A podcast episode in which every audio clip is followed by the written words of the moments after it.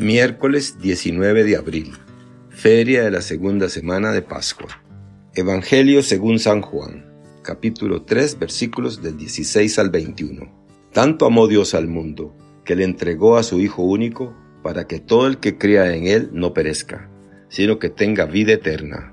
Porque Dios no envió a su Hijo para condenar al mundo, sino para que el mundo se salvara por Él. El que cree en Él no será condenado pero el que no cree ya está condenado por no haber creído en el Hijo único de Dios. La causa de la condenación es esta. Habiendo venido la luz al mundo, los hombres prefirieron las tinieblas a la luz, porque sus obras eran malas. Todo aquel que hace el mal aborrece la luz y no se acerca a ella, para que sus obras no se descubran. En cambio, el que obra el bien conforme a la verdad se acerca a la luz para que se vea que sus obras están hechas según Dios. Palabra del Señor. Gloria a ti, Señor Jesús. Reflexión. ¿Qué es lo que tenemos que hacer? Creer. Así de simple. Eso es todo. Por lo menos es muy fácil de recordar. ¿No es verdad? No es tan complicado no tenemos que consultar libros ni hacer grandes estudios. No importa la profesión, la raza, el sexo, la nacionalidad. Solo debemos creer. Eso es todo lo que nos pide el Señor. ¿Por qué? Porque así ha sido dispuesto por Dios. ¿Por qué? Por amor. La idea es en verdad muy simple. No podía ser de otro modo viniendo de Dios, nuestro Creador, infinitamente misericordioso. Pensemos por un momento en los navegantes de hace dos o tres siglos, cuando no habían tantos equipos electrónicos de orientación. Aunque ya hubiera brújula y sextante, una vez que los barcos divisaban un faro, no tenían nada más que enfilarse al mismo para alcanzar tierra. De eso estaban seguros y nadie hubiera podido imaginar que aquello fuera una trampa, pues conforme a nuestro código de comportamiento universal, basado en la buena fe, estábamos llamados a creer que aquella luz nos guiaba a un puerto seguro. Es exactamente lo mismo que hace Dios por y para nosotros nos envía a su único Hijo, a su primogénito, para que siendo elevado en un punto en el que todos podamos ver su luz, creamos y enfilemos a este único puerto seguro y final, el único que dará sentido a nuestras vidas, a nuestros esfuerzos y sacrificios, porque allí todo tendrá su compensación pero es preciso llegar allí. Para eso debemos verlo, luego creer en él, como los navegantes confiaban en los faros colocados para guiarlos y finalmente enfilar hacia él, que sería de necios en un mar embravecido ignorar la posibilidad de alcanzar la salvación en aquella luz. Cada línea, cada versículo de la lectura de hoy nos ratifica de uno u otro modo esta idea. Primero, es Dios quien hace posible nuestra salvación. ¿Por qué? Por amor. Él nos ha amado tanto que lo ha hecho posible, pero de un modo inequívoco. A fin de no exponer al fracaso la posibilidad de salvarnos, envió a su emisario más confiable, a aquel que más ama. Eso es lo que hacemos cuando queremos estar bien representados, cuando realmente nos interesa el receptor de nuestro mensaje, cuando nos interesa el público o la comunidad a la que nos dirigimos. Eso mismo hizo Dios. Entre todas sus posibilidades, escogió a su propio Hijo para esta misión. ¿Por qué? Porque así de grande es su amor por nosotros.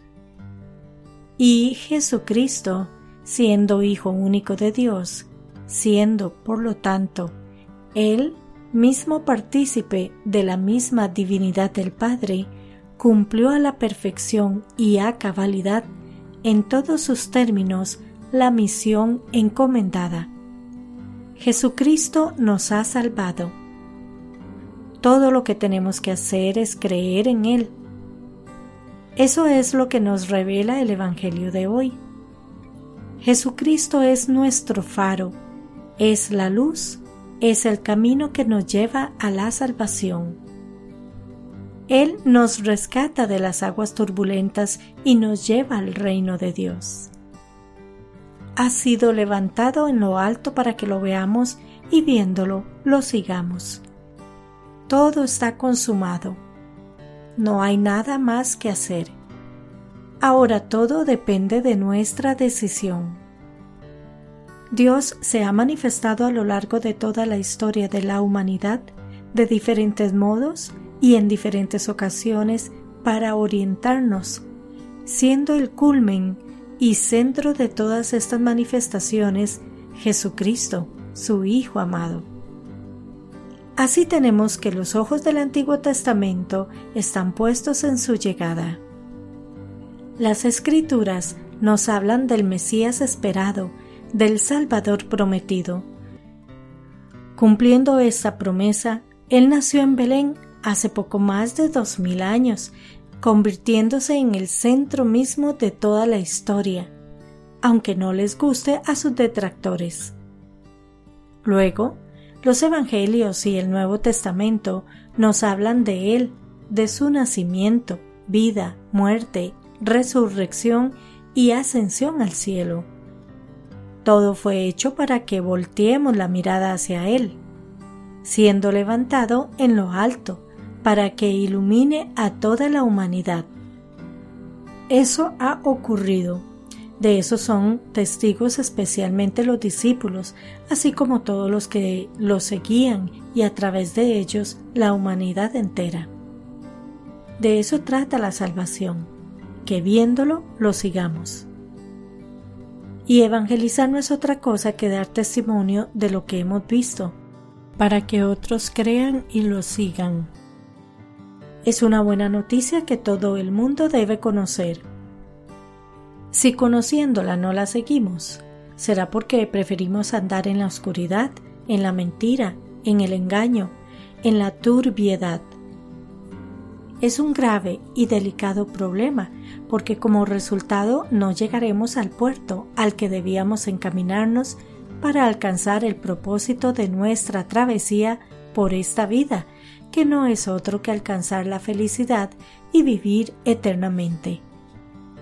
Para ello, hemos de encaminarnos a la única luz que ilumina el universo, a la verdad. Solo quien camina por la verdad la alcanza. Para eso es preciso creer, eso es lo que los Evangelios nos revelan en cada lectura, pero especialmente en la de hoy. Finalmente hay que decir que el Señor no nos abandona. No es solo el Salvador prometido y luego la promesa cumplida. Es nuestro guía y acompañante en toda esta travesía, si así se lo pedimos en oración. En verdad, aun cuando no se lo pidamos, Él siempre estará a nuestro lado pero todo será más fácil, más fluido, si podemos reconocerlo en nuestro diario trajinar. Él va con nosotros, nos acompaña y nos ayuda atendiendo y resolviendo todo aquello que sin su presencia y su intervención sería imposible. Esos son los milagros de los que algunos podemos dar fe en nuestras vidas ocurren constantemente, aun cuando algunos insistamos en no reconocerlos, en no verlos o en confundirlos con la suerte. Todo lo que quiere Dios es salvarnos. Para eso envió a su Hijo. Pero algunos de nosotros nos hemos dejado confundir por el demonio, por el príncipe de este mundo, y hemos escogido el camino de la oscuridad, las tinieblas, que solo nos pueden llevar a la destrucción y a la muerte. Si creemos, cambiemos de vida. No basta decir creo, es preciso manifestarlo con la vida misma. Si creemos, Vivamos en consecuencia. Vivamos como si este fuera el último día de nuestra existencia. Hagamos hoy aquello que sabemos que es importante y sin embargo andamos postergando. Entreguemos hoy todo lo que tenemos y somos. No busquemos ser amados, sino amar. Ser comprendidos, sino comprender. Entreguémonos íntegramente a nuestra familia, a nuestros hermanos, a nuestros amigos, a Dios. Que Dios les bendiga y les proteja.